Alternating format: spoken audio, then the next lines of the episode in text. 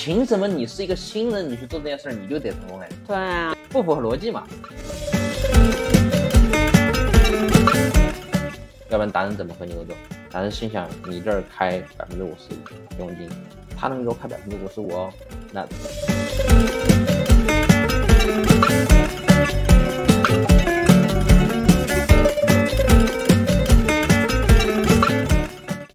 我是当小时，欢迎来到专注路径，期待结果，钱和流量 Hope Always 的搞钱搞流量系列访谈播客，欢迎订入加入我们的搞钱搞流量之旅，愿你满怀热情，拥抱财富。我们播客都还没有做过线上啊，还没做过线上啊。其实做这个播客主要原因是我每天都会跟老板面对面的去聊，然后本来最开始我是想做自我复盘一下的，就是我跟老板聊的时候，老板有同样的有什么样的困惑，因为我们主要是接的一些线下的老板，他们。转线上嘛，然后后面我就想，那不如就剪辑一下，做成播客。最开始就是直接拿手机，没有任何的麦，就在那录，然后放上去了之后，大家都说内容是挺好的，挺好啊。但是呢，你的杂音太多了，所以我才买了这个麦。啊，理解。嗯，这种确实也是现在这种需求，其实。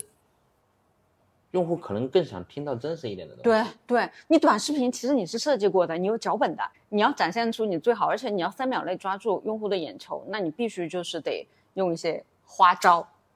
这种用户和短视频这种用户还是有一些区别，有非常大的区别。短视频用户的耐心值跟跟和听这个这，你想这个视频呃这个语音一一上来就基本上一个小时。那对于用户来说，哎呀，他得有足够的耐心。这种人群就不是一类人群。对，而且这种用户的话，他其实耐心跟学习力，或者说是他就是当背景音，他会很洗脑。就是我们一个小时的播客，它的完播率可以到百分之四十。哦，那挺非常高了啊！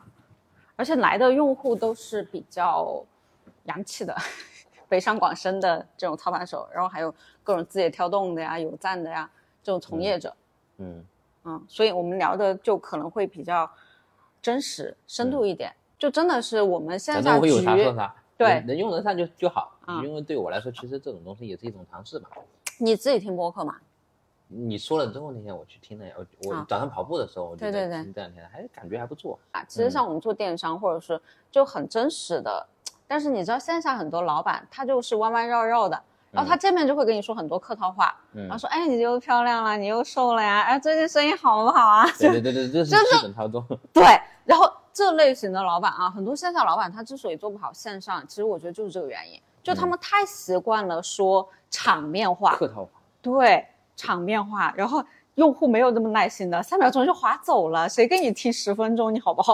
呃，这也是我自己身上的短板，就是说客套话的，包括包包括我们最近今年接待会多一点嘛。嗯，我就发现，如果不是特别必要的场场合，我一一般不愿意去搞接待，因为怎么说呢？如果说你让我去阿谀奉承而达到一个目的，我感觉。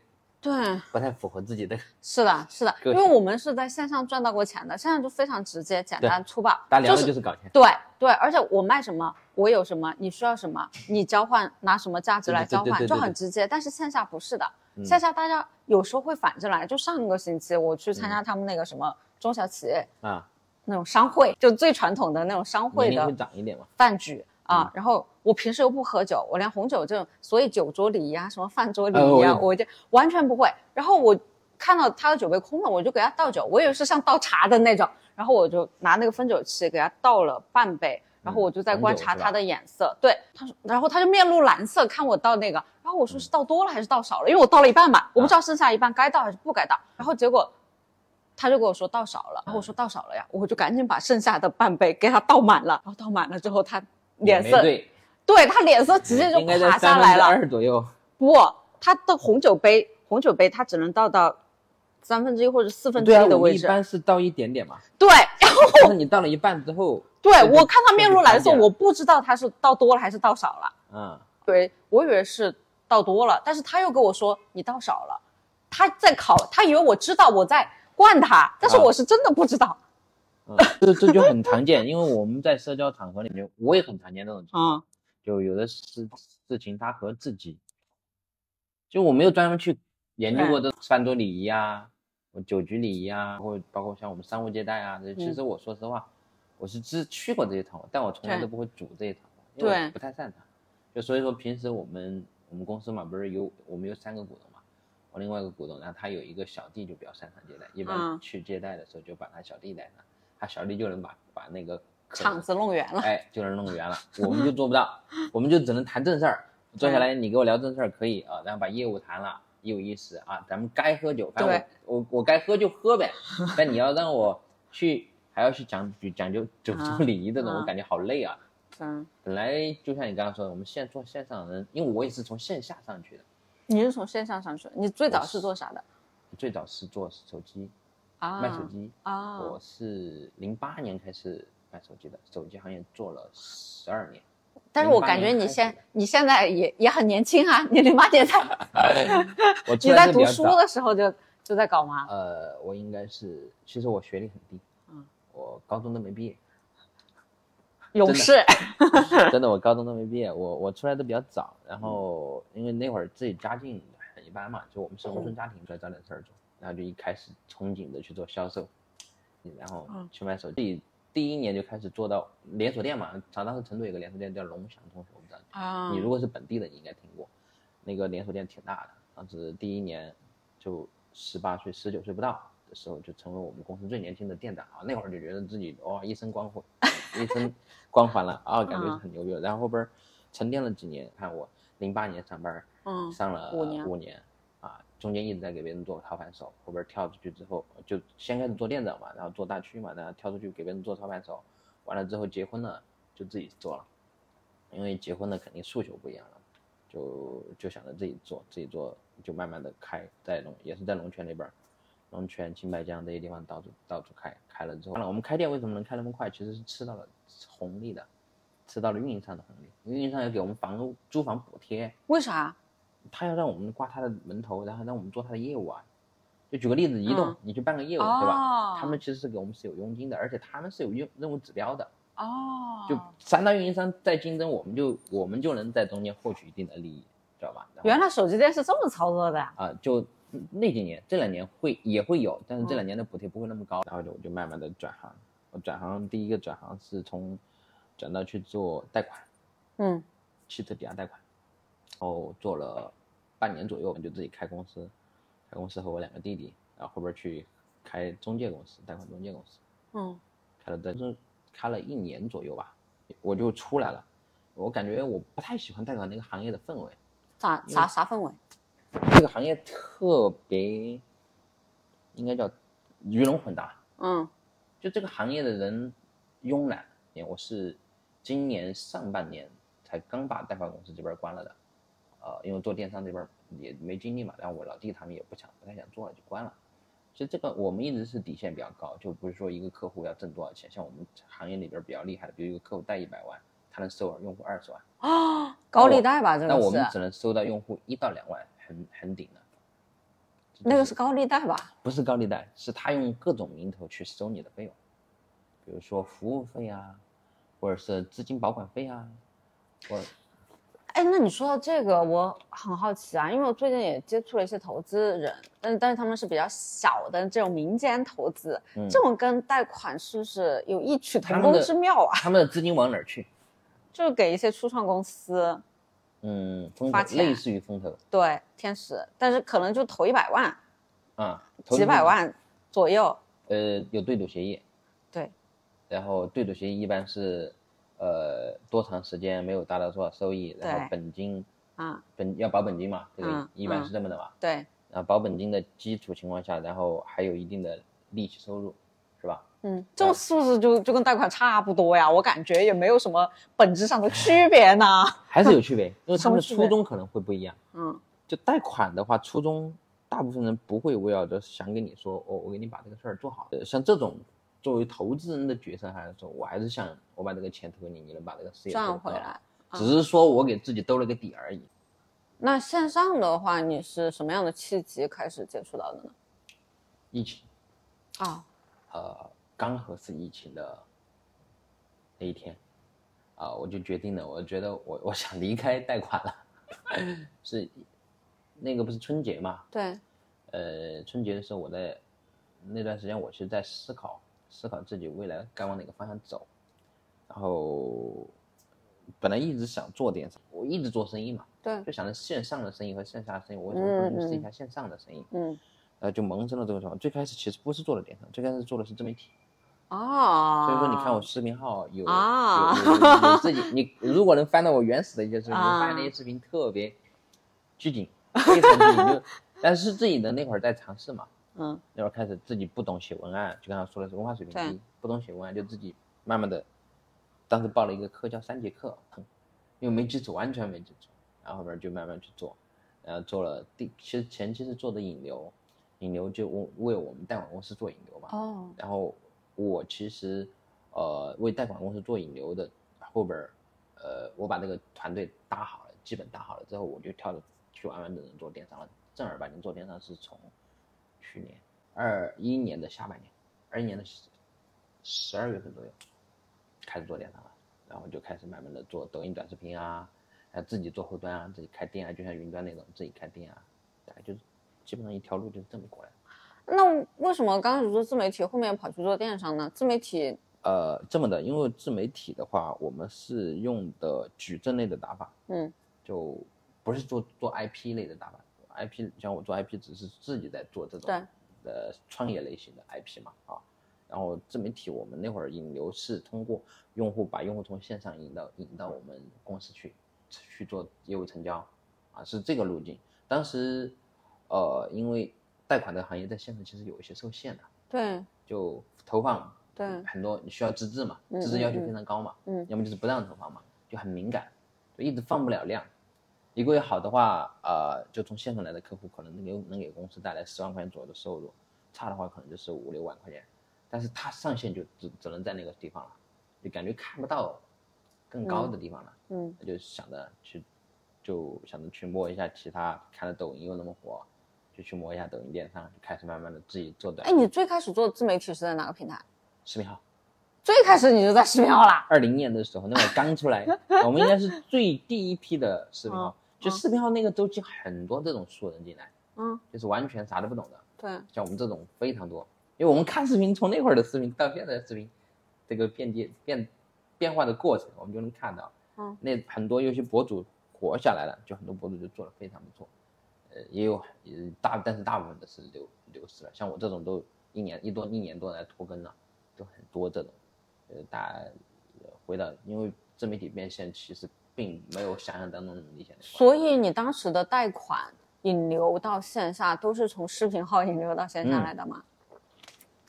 全平台，哦，全平台，呃，头条是我做的最好的一个平台，头条，然后抖音都有做，呃，头头还有包括呃公众号，公众号做矩阵，几十个公众号这种，然后包括像那个呃知乎，嗯，就只要能涉及到有有贷款流量的地方，我们都会去做尝试。但是效果最好的是头条，就那会儿头条，呃，最高的也是单条，呃，一一一条头条能给我带来将近十万以上的收入，微头条就三五百字吧。是，就是因为客户嘛，客户刚好那个客户需要的资金那么大嘛，嗯其实和和那个内容的关系不大。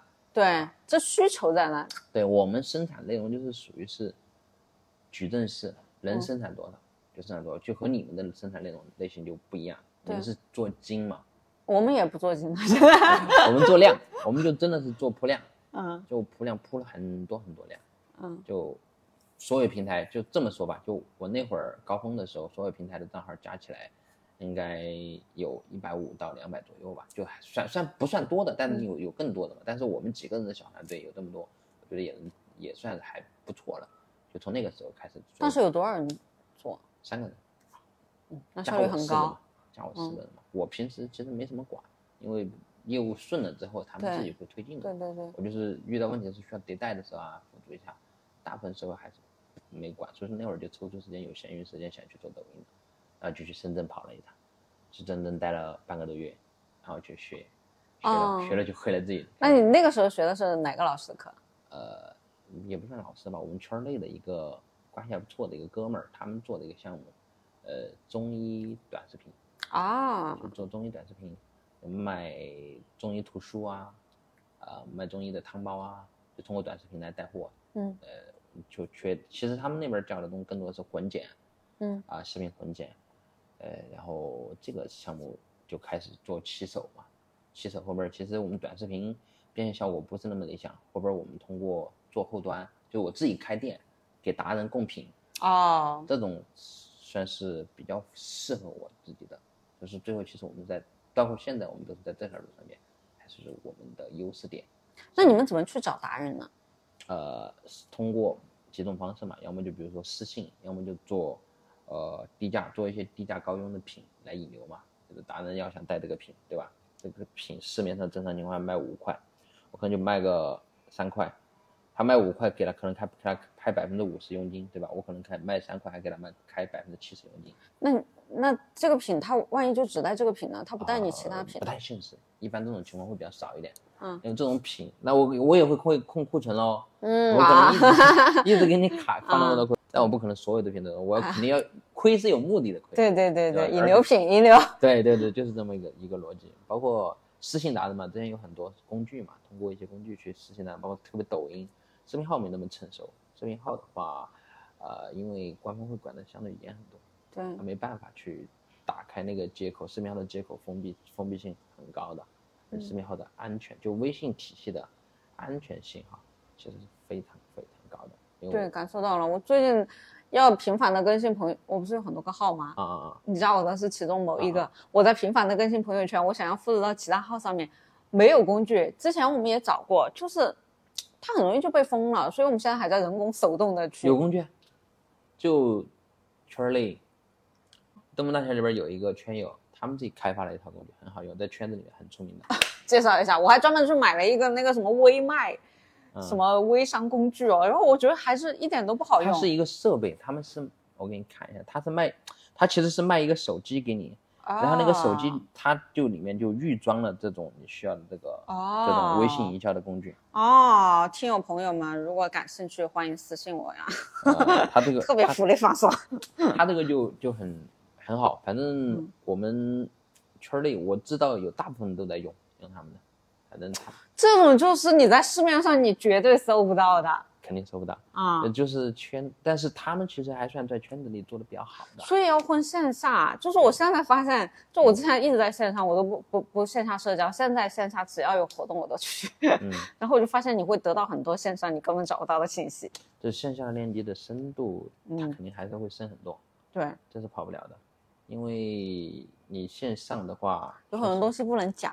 对，一个是不能讲，二个是讲的，你感觉，说实话，大家没有链接这种面对面的这种，对他没有。信任，他也他哎他会觉得你在 骗他。对对对对，因为因为因为现在大家的时间成本其实都挺高的，每个人在做事儿的时间成本都挺高的。对，我这周末还报了个北京的那个线下课，然后下周末又是去武汉的一个线下课。那你 反正你你的主要就是像去对接到这种传统的老板会多一些。不是，我现在我现在对，一方面是我要去对接到传统的老板，现在有很多的包括培训机构啊，昨天我才去那个演讲与口才培训机构，嗯他说他们就在我的指点下，然后瞬间后台都是九十九加，然后现在就短短两个星期左右吧，已经变现了五万了。其实你会发现有没有这种情况？嗯，其实有的行业它本来就适合做这个东西，对，培训行业真的好适合。只是他只是他没有踏出那一步，对，他需要一是的个人推他一下。就跟云端一样。对对，他需要有人推他一下。是。你往往前面一推，他进去了，其实他是天然符合这种是的，他又专业，然后又有很多的学员案例，然后他又能够输出知识，他表达能力又还不错，对，那他去线上很容易就打爆了，是的，就嗯可能还是就大家会把自己局限在自己的安全舒适圈里。舒适圈里，就是他这个还他还没有痛到你一定要线上转型，他还能活得还可以，他就不会想要去。这就有点让我想起了那会儿我们手机店关店儿的时候，最后几个店关店儿的时候，嗯，那种痛苦，就是你没有你觉得还能熬，你就想熬再熬一下，对，但你会钝刀割肉。就就是那个很痛的，其实最后几年一直在亏损，但就就会想到哦，明年生意好？明年生意好，就一直生意也没有说好起来。那你现在回头来看，你觉得他如果现在你再去操盘这个生意，他有可能会好起来吗？会，嗯，就如以我现在的认知来看这个事儿，我应该是能把它做起来的。至少从现在的，不管是从获客，还有商业认知怎么去带团队啊，这些其实都是在这里面获得了非常大的成长。因为特别是在获客渠道上，因为其实那个时候我们是排斥电商的，嗯，我们会有一定的排斥，但是后面慢慢的去接受了。其实我现在回过头来看，那会儿电商对我们影响确实非常，特别是京东，对我们影响特别大。对，如果那个时候我选择去拥抱这个平台，我应该就是占到那个红利的人，嗯，就，但是我选择的是拒绝他，啊，我选择拒绝之后，然后就，所以说才促使我去转到其他行业去。那你的心态是怎么变化的呢？就为什么现在你是可以去接受拥抱，但是那个时候你是怎么一个思考路径的？我现在给自己理解是这么的吧，嗯，井底之蛙吧。之后从我们去手机圈子里面出来之后，现在外面世界太大了，对吧？你以前觉得其实，在圈子里面还小有名气啊，自己还做的不错，觉得还挺牛的啊。但你后边发现，哇，外边比你牛的人太多了。你如果这么就把自己固步自封了，你才那会儿我才二十多岁嘛，后来你这一辈子。你就可能看到尽头了。我喜欢给自己做一个思考的，就是我的人生才三十多岁，其实我有很多可能性的。对，如果我不尝试的话，我的可能性就完全没有了。其实我这个东西是我感触非常深刻的一点。就所以说，我现在很多东西我也在想刻意的去尝试，呃，哪怕试的结果我知道大概率是失败，但是我还是想去试一下，就更愿意碰了吧。就承认失败吧，以前是有包袱的，就那天我们讲，对，真的真的有包袱的。就但是有的时候其实失败是常态。对，我现在看来失败是常态，就因为你在做一个自己没有做过的事情，你其实是一个新人。是，你去做这件事情，你是一个，那凭什么你是一个新人，你去做这件事你就得成功嘞？对啊，这不符合不符合逻辑嘛？对，规律就是这样的。但是大家都是这样心态，大家会觉得我做线上，我今天发一条，我明天就希望它爆，然后后天就能够变现。啊，这个其实不太现实的，除对，除非有运气的加持，嗯，要么大概率是不现实。就你你这么想吧，就是你在没有任何累积的情况下，为什么这个人是你？对，因别人准备了，像比如说很多人准备了很久了，那为什么说机会是留给有准备的人？就明明这个风口到了，如果你没有这个阅历，没有这个经历，你是踩不住的。就很多人，就是这这么多年，我感觉自己一直在做这些准备，包括现在我们也在，就这几年稍微好一点了嘛。其实，但今年其实有一点下滑的，呃，从态势上面，就今年的趋势并没有去年的效果好。就我们团队的情况，包括我们现在团队其实也有一些痛点，现在也在想办法解决，因为我们所处的区域，我们属我们在龙泉那边，嗯，招的人才属性，对，他会没那么卷，对，而且到点我就要下班。啊，就是你每天看到我定的是六点下班，你每天六点你从办公室走出来，哦，人全部走了。是的，其实成都整个氛围都是这样子的，都很慵懒。就是这座城市，我感觉就天生比较慵懒一些，比起深圳。对，啊，确实是。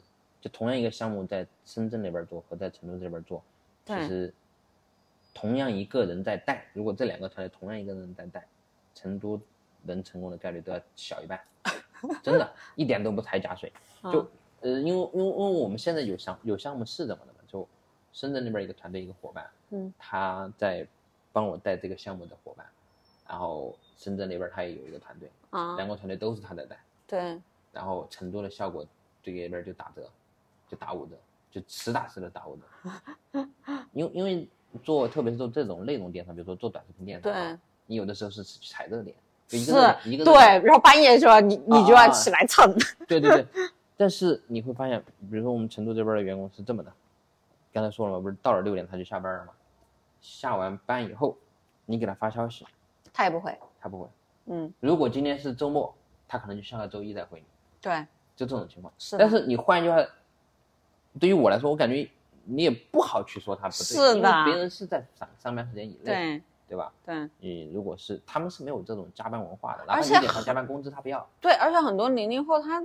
他没有这个赚钱的欲望，我觉得甚至是可能他会觉得上升通道对他们来讲太难了，就这个坡太陡了，不像不像我们那个十几年前开始做生意，然后你会觉得，哎，你身边朋友都可以通过自己的努力取得了不错的成果，那么你也觉得你也可以。但是现在很多零零后他身边的人，他都看到他周边都没有成功的，嗯，他也不相信自己能成，嗯。这圈子已经限制了很多人，对，确实是，这也是其实包括那年上升才有数，就是真的打开了自己的眼界。嗯，以前觉得自己的圈子就身边的这一些人，那你圈子的平均水平就是你的水平嘛。对，你就会发现，哦，线上做的比较好的人特别多。然后你如果去主动真诚的去链接别人之后，嗯，可能能获得到几个朋友，包括像，呃，云端也好，包括我几个线上还关系不错的朋友，都是这几年慢慢的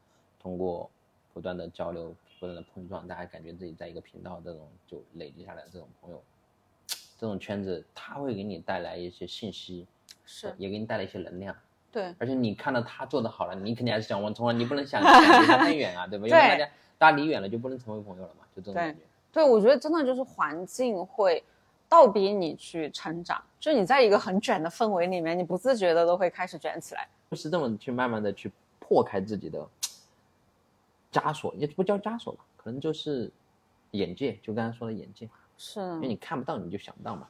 对，所以最近我不是在接高端民宿嘛，我昨天还在跟我朋友聊，他说你自己做高端民宿，你你为什么出去住，你不住高端民宿？你只有住，你只有作为消费者去住高端民宿，你才能够体会到高端民宿的客户在想什么。我说你说的对，下次我要去订一千块钱以下酒店，我不住了。对，其实是真真的是这样的，还是能通过消费，能化开一部分人，对，就它不是绝对值嘛，是，就是消费水平和你的圈子其实有有很大关系嘛，当然也有人从下面往上面爬上来，这种也是有的嘛，对那你你平时花钱消费最多的地方是在哪里？自己？呃，我自己啊，其实我其实自己花的不多，我可能如果花的多的话，可能就是运动吧。比如说我喜欢跑步，啊这些方面的，但跑步又不花钱。呃，不，没有没有，你要你要去和跑步的交一些要交一些朋友，是一些社交嘛。跑友圈。哎，对，就做一些社交嘛。马拉松吗？我跑不了马拉松。我都跑得了马拉松。我是 我是叫什么？他们叫他们说我叫老年跑，我跑六分半的配速，就每呃每周跑三天嘛，一三五嘛，然后五点半起来就跑嘛，跑个呃三天，然后其他三天基本上就早上起来早点看书。嗯，五公里左右。才差不多。五公里就对了嘛，养生跑嘛。呃，对，养生跑你跑跑几次，你跑马拉松没有问任何问题的。没有跑过，没有。可以下次试一下，下次试。那我还还可以全球去跑，就是你 你的眼睛会打得更开。对，其实你要说真的，其他方面的花销的话，车子也算一个。喜欢车嘛，男人都喜欢车。呃，反正还是喜欢在车上面捯饬一下。其实其他我真花的不不多，因为我是。比较愿意把钱拿给媳妇儿花和孩子花这种人，蛮好。有这种观念，就是传统观。我是其实骨子里面是一个比较传统的人，我觉得自己的媳妇儿和自己的孩子过过的日子好了，那就是自己做好。如果自己媳妇儿和孩子都过不好，你自己过再好都是都等于你，因为外面的花花时间太多嘛。嗯。你在外面花钱，也不是花了自己家里面孩子的教育啊，包括媳妇儿，我媳妇儿相对爱比较爱打扮那种，还有平时出去玩啊这种。都会给考虑这些，其实是家庭开销的比较多的地方。我其实回头都会想，自己最最难的时候，媳妇儿和我一步一步的走过来了。如果这叫糟糠之妻吧，你像我们十二年了，对，今年是十一年，十一年结婚十一年了。我现在三十三岁，结婚十一年了。哇，你好早结婚啊！对我，我满二十二岁的第二天就结婚了。我三十三岁才结的婚。大家选择不一样，因为我们那会儿就是越是农村嘛，你会越会发现，大家觉得结婚的年龄会越早嗯，越是富庶的地方，其实他对婚，因为他自己，呃，觉得我还能走很远，或者是我自己经济也能满足自己。其实现在的人越来越不喜欢结婚，对啊，也不想要生小孩，对，就而且很多这样的人，对啊，就就像我们那天说生小孩这个话题，我和我们一个一个。呃，兄弟在聊这个话题，他也没有生。我说你在想啥？他感觉我自己能能独生哦，就这样，我我过得挺好的。嗯。但我是我，因为我们是已经有了，就感觉这种生活其实还挺幸福的。对。因为你再再忙再累的时候，你回家看一下这些小孩，你会觉得 特别欣慰。我我两个女儿嘛，嗯，两个女儿，我就会觉得。呃，我又是那种宠宠女儿的那种女儿奴那种，也不是说宠的非常过分嘛，但是我是会非常关心他们的成长这种，其实我和我爱人在家里面充当的角色，我还把家里面会顾得相对比他多一点。但是这两年他会好一些了，早两年他会比我爱玩一些。呃，基本上孩子早两年都是我来管的多一点，但这两年我大部分时间扑在。那你怎么平衡家庭与工作？我终于向一个男性企业家问出了这样的问题：家庭与工作，嗯，就家庭与事业吧。因为人的时间精力它是有限的。对。呃，我现在的话，应该是其实，因为上一次我们聚会不是有个男性，他就是辞职，在家全职带两个小孩嘛。我们其实这一点还好，我们这一点我是我我觉得自己非常幸运的一点。对，因为我爱人的母亲嘛，嗯，还有父亲嘛，他们其实给我们，包括我母亲，嗯，也在这方面给了我们很多很多支持。Hello，介绍一下，Hello，财商培训老师，所以我把他专门叫过来了，我们要聊知识付费。四喜，四喜，云丹还没有来，云丹应该快了。就是请用三个标签介绍你，执着。就要想做一个事儿，我会非常执着的一直去咬它，就咬到出结果而已为为止，就，呃，有有甚至有点偏倔了，嗯，这种这种情况，这是我自自己对自己个性里面认识最深的一个点，嗯，呃，然后再有的话，标签，爱家算不算一个？我们紧贴搞钱搞流量这个主题，啊啊，这个流这个点是吧？对，应该是勇敢吧。这个的勇敢是搞钱搞流量里面一个很重要的点。其实很多刚才我们提到了，很多时候是没办法去聊，呃，就没办法往前往前走。很多人其实，在给自己画卷致富的时候，就差那么一句勇敢。就像我们刚才说云南老板，我们开玩笑哈，嗯，你要往前冲，你总总要挎着胆子去吧，对，就不怕失败这种。因为其实早些年我很怕失败的，就是背着包袱嘛。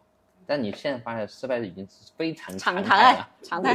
一一年不失败个几个项目，比如说我们在做新项目尝试的时候，一年不失败个几个项目，感觉好像今年都没做啥事儿。对，真的我会有这种感觉，感觉会比较明显。像今年我们其实直播，呃，带货失败了啊，然后我做了一个引流项目也失败了啊，就是做成了什么？呃，今年呃另外一个引流项目做成了，嗯，也是引流引流的一个项目做成了。就是呃，是那个，就上次我跟你说无纺布袋那个，嗯，无纺布袋那个，现在基本上已经慢慢开始出效果了，因为传统行业嘛，对，竞争就像你说的，对手很弱，很弱了，对手很弱，就很好操作。嗯，那么你，嗯，就是搞到目前你最看好的一个经营项目，或者你投入时间精力最多的一个经营项目是什么？呃，电商，嗯，电商。这个项目是我们投入精力最大的，因为这是我们的基本盘吧。不不管是微信视频号，因为我们是做店群嘛，做店群就相当于其实很简单，就是一些搬运的一些工作。但现在在转向一个精细化运营的一个一个过程。大概现在有多少家店在视频号上面？是吧？呃，视频号现在有应该有二十五家店，差不多，二十五家，各种类目都会有。因为店群嘛，它就会涉及到无货源这种会多一点。类目比较好做一点。我们做的。重点的中心是图书和食品，嗯，图书和食品，对，嗯嗯。那现在一个月的出单量大概有多少？呃，数量我倒没有统计过，营业额，营业额的话不稳定，在五十到八十之间，会多一些。单月？呃，对，单月。呃，其实单店平台的单店的话不多，对，平台单店不多，这就是数量取胜嘛。啊，那像这种无货源，它的利润大概有多少呢？嗯，如果以视频号这个平台来的话，我们给自己恒定了大概在百分之十五左右的利润，嗯，百分之十五到百分之二十吧，基本上这个区间。呃，低一点的，像现在我们就在转型，我就把利润压下来，然后把定价也压下来，就是分给达人多分一点，让达人多分一点。我们做精细化运营，我们倒逼供应链的价格，把供应链这边价格比下来。那现在我们合作的达人大概有多少？这个还真没统计过，应该有两三千吧，打底应该有两三千吧。这么多？但不是，不是你要说稳固达人，其实达不到。稳固达人的话，应该就二十多个、三十个不到。嗯，这部分人创造了我们所有的利润，因为我们店群的模式和那种做垂类，比如说我只做这个类目的模式是完全不一样的。对，他的是因为你什么品都有，就什么达人都可能来选到你的品，所以说人多是很正常的啊。但他是出过了，有可能他就不和你合作了啊。所以这些达人不是你们主动去找的，是他们自己在后台去挑选货源的时候下单的。选到我们对，这种事就像我刚才说的拦截流量嘛。对，他会通过搜索关键词找到我们。然后像前天晚上我们吃饭的时候，有个达人太牛了，我觉得他太牛。他要找我的时候，他是通过选品中心找到了我，然后我们当时没有回复他，他把我们的执照翻出来，然后去查查找到我的电话。我之前也是，我之前找货的时候也是啊，这个真的是一个方法。这就是想搞钱的人，他就脑子里边怎么都会想办法去找到你。对。那简单介绍一下自己搞钱的一个经历，就从最开始到现在。嗯，就刚刚我们对对，就就简洁一些。OK，呃，先是做的那个手机店吧，手机连锁。呃，自己开始做的话是，一三年到二零年这个期间，呃，中间踩到第一波红利哈，就是刚才说的，我我们给那个移动。做运营商，就他们给我们开门店做店补贴，然后我们的商家又能收货，当时就快速的扩张，扩了最多是扩了十二家店，呃，店多，那会儿就算是赚到了自己的第一桶金吧。嗯，然后应该那一年的年收应该在一百八左右，就是那个年龄我感觉还是不错，还是不错的啊。然后后边亏的时候也是亏的，因为关店太关店速度再加上。现金流转不动了，商家不给你赊销了，你没有现金流了，然后移动又没有补贴了，就哒哒哒哒哒关关关关关，然后后边本来行情又在下跌，线上也在抢量，这个过程就导致店铺就都在关了，这就没办法了。然后完了之后就去做贷款，做贷款，呃，这个行业其实，呃，四个人进去都能捡捡点钱，只是捡了多少而已。就那这个板块，其实我挣的钱不算多，呃，这个板块应该以年为单位的话，应该在六十到八十左右，其实不算多。这个行业我因为我自己涉及到这个行业的时间不多，大部分时间后边是我媳妇儿在在里边会做的多一点，还有我弟弟，就是抓到他们去做这个事儿，我就去尝试新的了，啊，我就去做。你是探路者。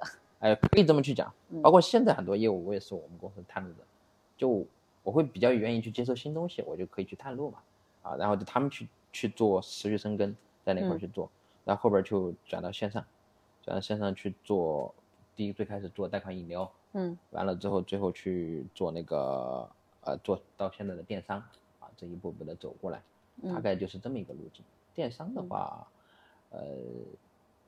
目前的最好战绩的话，单月 GMV 在两百左右，单月 GMV 的应该其实都不是单月了，应该按当天来算，因为那个爆发量就很吓人。是的，是的。去年五一的时候，呃，三天不到卖了一百二十万左右，也就是呃还算是那这我都觉得是运气，真是但是只是因为我之前准备了一些东西嘛，我算是我们那一波人第一个进去的。然后就捡到了，我都觉得叫捡到了那波红利，呃，真的就捡到了。当时这个品是卖的什么呀？书，还是书？还是书。嗯，为什么在五一就爆发了呢？我也很莫名其妙，视频号视频号那一波流量就刚好就进来了。对。就然后刚好我们刚才不是说我们深圳那边朋友，他们后面后面有一些达人嘛？对。对吧？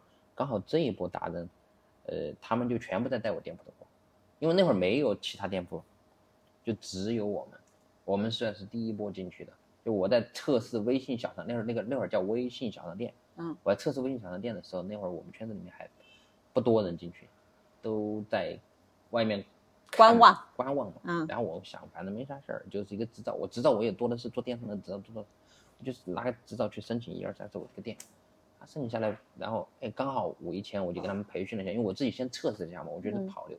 呃，每天佣金还能达到个几千块钱，我觉得还不错。我说我测试测试通了嘛，然后我就让他们我说你们来吧，来带我家的产品吧。然后就那那一撮全是从其他平平台搬运的，他们从他们抖音的账号把视频搬运到微信视频号这边，就五一就哗哗哗哗就爆了，就就这个整个五一我都没有休息，根本就没有休息。流量这这种流量来的脉冲式，对对对，这个自己感觉太快了。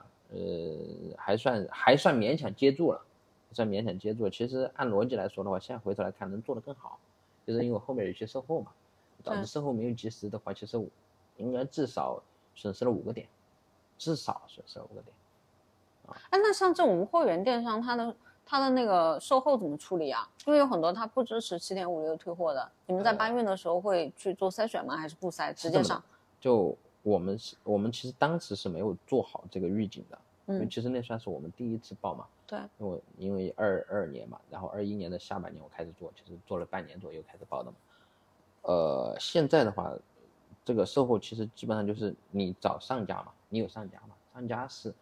我们会去专门筛选开能做这种售后的，能做七天无理由的，或者说能做，呃，二十四小时。所以你你在上架的时候，虽然做的无货源，但是你也会筛选一遍，做一些基本筛选，会做基本筛选。因为其实现在很多工具它能把那些链接扒出来，扒出来进行分类。比如说它一个一个导导出来一个一个站盒里面之后，它有哪些选项你要挑选出来。比如说价格特别低的那种引流款，你没办法做，你就把它筛出来，那就这么去搞。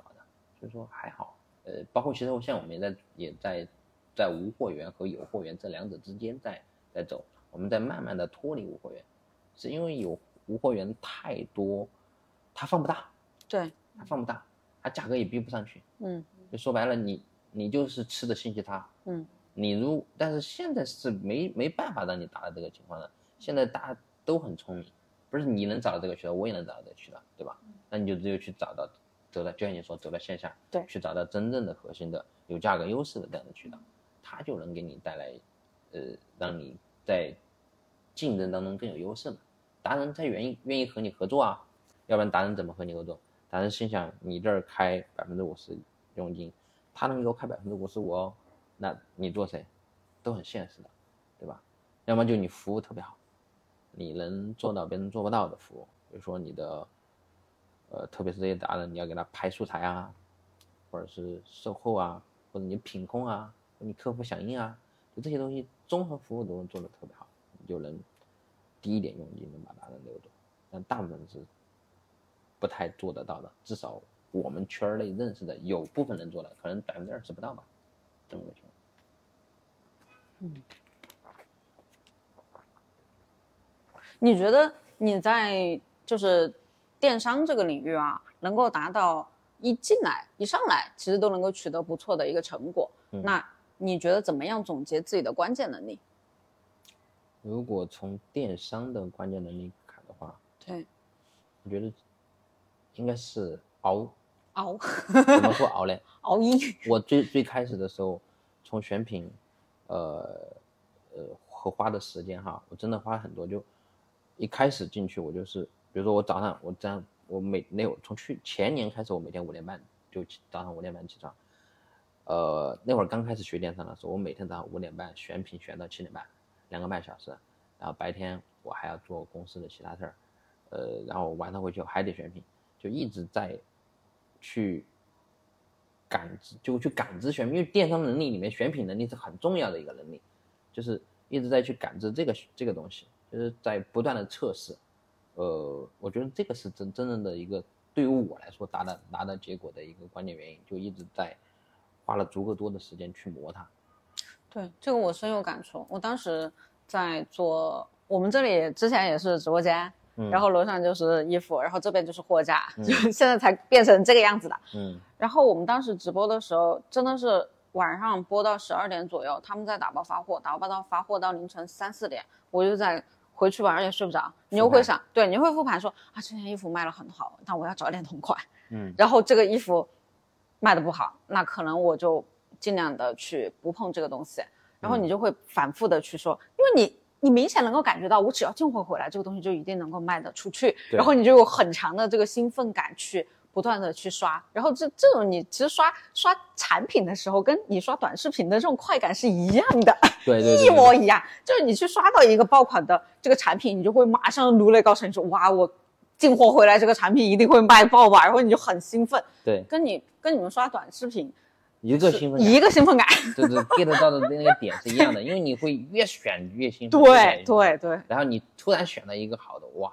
哇，知道我这个钱到手了，心里边就是这么想的，对吧？是的，因为选品确实是很很熬人，很这是基本功，真的就是基本功。对你只有不断的多看，然后拿回来再卖，通过用户的反馈，然后退货率的多少，你就能够完全感知到这个东西。你现在你们公司有没有新人？有啊，那新人的话，这种一般你会怎么样去带他？呃，是这么的，呃，第一个，我们常规业务其实都是有一套基本的 SOP 的，嗯，呃，然后再有一个就是一个老业务员，就老的老人去带，有老带新嘛，老带新他是有有那个新人的，比如他把新人带出来，他是有新人带带新人奖励的。这两个板块是我们带新人花的多。其实我基本上很很少接触到新人了，现在已经非常就相对来说这些业务都比较成熟嘛。那新人一般从进来到出单大概需要多少时间？呃，一般的话十天左右吧。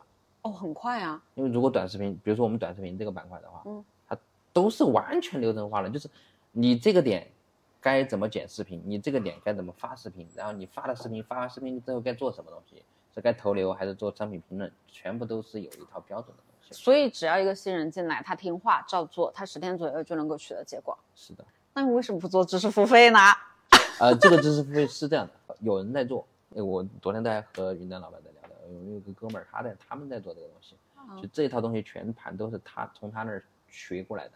我最开始他是他那个业务，他做跑知识付费的时候，我们是一起合作的，然后其实是一起迭代来的东西的，啊，就所以说，但他们是有有很强的基础的，就上次我聊的深圳的那个团队，增长团队也有，培训团队也有，然后呃那个业务团队也有都有的，全团队他是整个链路，嗯，对，嗯，你觉得是？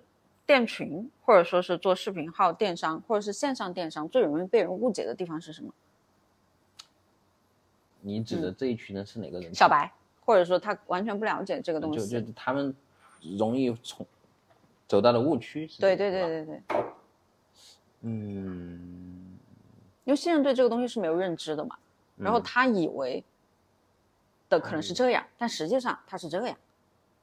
有没有这？其实如果不懂店、不懂带货的人，大部分人会觉得，好像我又要搞店，哎，要做内容，呃，然后要又要自己去做售后，就这一套东西，他他觉得好像都是自己做的，因为这一类，因为接触到这种信息会非常多，对，特别是小白，这是小白最容易踩到的坑。啊，这个痛点很痛。对，嗯，但但其实是，其实实际情况大家进来了就知道了，哦，我只需要做好一个环节就行了，但没进来的人就觉得，哦，好。门槛好高哦，嗯，对吧？就是啊，就这就是一个比较难的点地方。嗯，那假如说啊，就是一个刚入行的人，他自己要操作一个店，嗯，那他最最容易忽略，然后后面又经常容易踩坑的点是啥？刚进来做店的人最容易忽略、容易踩坑的点，如果是做店群的话，我觉得定价，嗯，有些有一些品，他如果根本不懂定价的话。不应该是选品吗？呃，没有，选品是定价属于选品当中的一个环节。一个环节，我们是它。我觉得，如果是这个环节定价这个环节的话，你价格如果定的，就是定的，比如说举个例子啊，你这个品你去拼多多去采回来，它是当时当时这个品发的是五块，对吧？但是那会儿是有优惠券的，但你如果进去了之后，你卖了一段时间，这个品你卖的是十块。你有五块利润嘛啊？但是，呃，后面没有优惠券了，它成本就变成了十块了，然后你还是以十块卖了，然后你还给别人开佣金了，这你就这你就可能会亏的。嗯，这个是还很多人容易忽略的点啊，这个真的很实操，这个只有实操过的人才我能总结出来。去做这个优惠活动，要实时的调这个优惠的活动。对，你要跟价呀。对，对，你要跟价，但是很多人他不会，因为出品嘛，很多人就注意不到这个点。一旦特别是供应链，还有一个供应链这块也是很很重要的，因为一爆品，你找不到货，那你就对，就看到钱赚不了了，还甚至还得受处罚，因为有的平台它会处罚你发货时效嘛，是的，啊，把你的押金这些都给你扣了，这种情况也会有的。然后所以说，如果说你一旦一个品有一点爆量的这种感觉了，一定要及时去联系联系供应链，把库存给把库存给给裹住，要不然你发不出货。很难受的，钱到了都赚不到，这种情况会比较多。为什么是图书会在视频号的这个品类当中去报呢？嗯，应该是和图书是一个关联，就你说的是我们之前报的那一次，呃，是这么的，我们做的人群是属于是视频号的这种中老年视频号的中老年人会偏多一些那个时期，我们做的书是中医图书，沾沾到生死的这种关系，他们就会非常愿意付费，而且素材也很对好，就用对对，他就完全拿捏了用户怕死的这个或者是想健康的这种心态，所以说后边为什么后边这个这个类目在视频号完全就不允许跑了，就是因为感觉好像有一些误导，嗯，所以我们现在走的图书都会走的会综合类目会多一点，我们只有抖音上面我们在在才在做中医方面的图书这个业务。啊，是这么的。我不太明白这个抖音号跟这个视频号这个开店的一个状态，因为我开过抖店，嗯，就开了很多抖店的那种，所以我大概知道抖店开店的一个一个一个逻辑哈。但是视频号的那种是，你们也是开店，然后他们有别人来去你们的这个橱窗中心去选你们的货，然后帮你们去卖吗？因为抖店可能就是更多的就是，就像你开了一个淘宝店一样，他们来去逛，逛了之后他们来买嘛。然后，嗯，我们以前做抖店的状态，更多的就是我要去，只能说嘛，我要刷单，嗯。啊，然后我才能就是有动销嘛，对，有动销，对对对，然后让他就是不论是曝光可以看得到，然后有成交就会有推流嘛，嗯，这个是做自然流，对对对，这个是做抖店的这个嘛，然后你们去做这个视频号的这个，它是一个什么样子的一个，嗯，我理解，那这么的，就抖店，你刚才说的是。其中一种玩法是的，是自然流玩法。对对，自然流。也有一种玩法叫达波。嗯。呃，现在的自然流玩法已经叫商品卡了。是的，对，商品卡。对，现还有一种达波，所以我们在视频号走的会多一点的就是达波。达波是指找达人带我们的货。哦，找达人带你的货。对，嗯。要么就自己生产内容来带自己的货。嗯嗯。对，就自播和达波嘛。嗯嗯嗯。然后那种自然流流量视频号现在有，但是官方在这方面的政策不不不明确。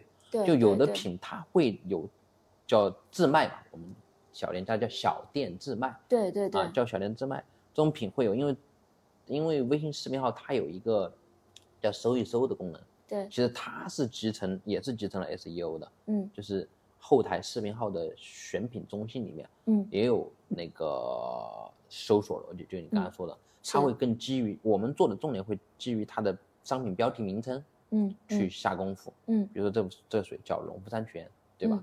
然后上面名称可能叫农夫山泉水，然后还可以会会做农夫山泉这几个字的繁体字，嗯嗯嗯，我就去铺铺关键词，这种是一个让达人找得到我们，更容易看到我们的一个方法，这是我们的主要来源，主要获取达人来源。比如说我们获取利润是达人给我们带的货，我们才有利润。哦，是这个逻辑。所以你们更多的是做达播，就是可能达播就是要让他们，比如说带你们商品橱窗里面的一些书啊，或者是你们其他的一些是的，呃，对产品，对对对，就是可能跟就之前做自然流的玩法是另外一个那个。对，现在视频号这边应该今年也会慢慢有打播这种。嗯嗯嗯，有达波呃有有有那个自然流，自然流对，其实它现在已经有了，但是方玩法不明确，对对对是，大部分玩家都还是在摸索的过程当中。那比如说就是找达人去带你们的产品，跟你们自己拍视频，然后自己挂自己的链接的这个有什么不一样呢？就是哪种可能会更加出结果更会更好呢？呃，是这么的，就还是看擅长吧。对对，就比如说我们擅长做后端，我们就是擅长做商家端的这种，那。我们就做最好，我们做这块，我们的效率是最高的。哦，OK。因为我们包括我刚才说，我们比如说我们今年测试的项目里边，我们直播挂了，对吧？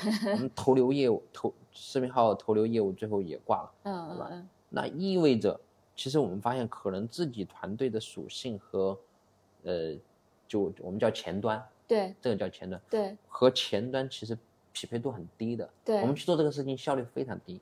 我们还不如把自己足够多的精力放在我们效率高的地方，去增效，去放量，这样可能是我们团队目前的一个优势和一个方向吧，会比较符合我们一点。就是可以说你们选品的能力，或者是后端的供应链能力会更强。对，然后反而是就是我们自己去拍，然后去带去投流的效果，还不如我自己把后端这个。量做起来做得更大，其实产生的利润会更好。对，要不然前期摸索了半天，就是特别不像一个专业的人士做做了半天，然后又走了很多的弯路。对对，这个逻辑。对对对对对，会有这种情况，就是做自己效率最高的事儿。对，做自己特别擅长的，然后拿着结果，然后不断的去复制这个，反复的。是的，嗯，这样可能更比较符合我们一点，因为踩坑也踩了不少，在前端真的，我们直播其实我去年直播挂了，今年怎么又挂了？就想，其实谈。就像我自己，说实话，我看直播，我自己都看不下去直播。就我从有直播到现在，我看的直播时长没绝对没有超过十个小时，你知道，所以说我怎么做得好这个项目嘛？这个逻辑，你都不热爱它，你作为团队的领导人，你都不爱它，那你肯定做不好的。明白。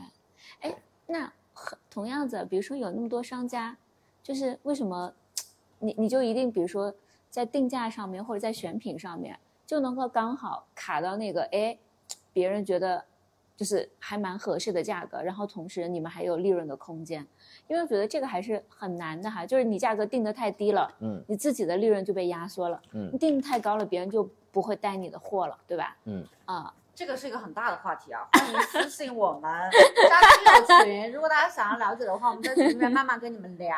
嗯，好，对啊，嗯。对，这是比较干的干货了。这个确 实会比较干一点，这个会 涉及到，呃，其实核心的运运维就在这儿。对，因为四 P 理论，价格、渠道、定价，然后市场营销，这这种定价整个都可以讲一本书。嗯，对，啊，这个会涉及到很多，这个这个讲的面就讲太宽很多了。还是如果是从细节来讲的话，还是你要去多去参考对标。嗯，而且你一定要。给自己把供应链的价格优势逼下来，嗯，然后达人才愿意和你合作，而且就哪怕是你的定价，呃低一点，你如果能做到低价高佣，嗯，达人是最喜欢和你玩的，至少你有这么几个品，你先这样通过这样的方法去触达到达人，哦哦哦，明白明白。你触达到达人之后，其他的品咱们可以谈了，哦，利润咱们就可以谈，就相当于我和你先建立信任。嗯嗯，通过引流款来建立信任。嗯嗯，那这种引流款一般都是亏本的吗？会有会有这种情况，就合理。刚才我们还在聊嘛，合理的亏本，合理的这方面的预算嘛。对对对对，也是为了后面慢慢能把量给放开嘛。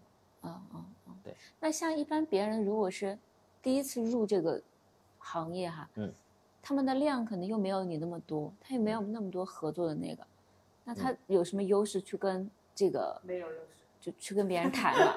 没有优势。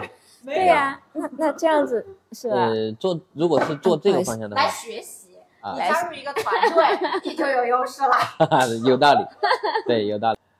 呃，这个其实怎么说呢？嗯，他们真正的要优势，要么就是你在线下本来就有价格优势的这种，哦，商家转上来明白，明白？就你就是他自己就是出版社，或者是他自己就是这个书的那个，对。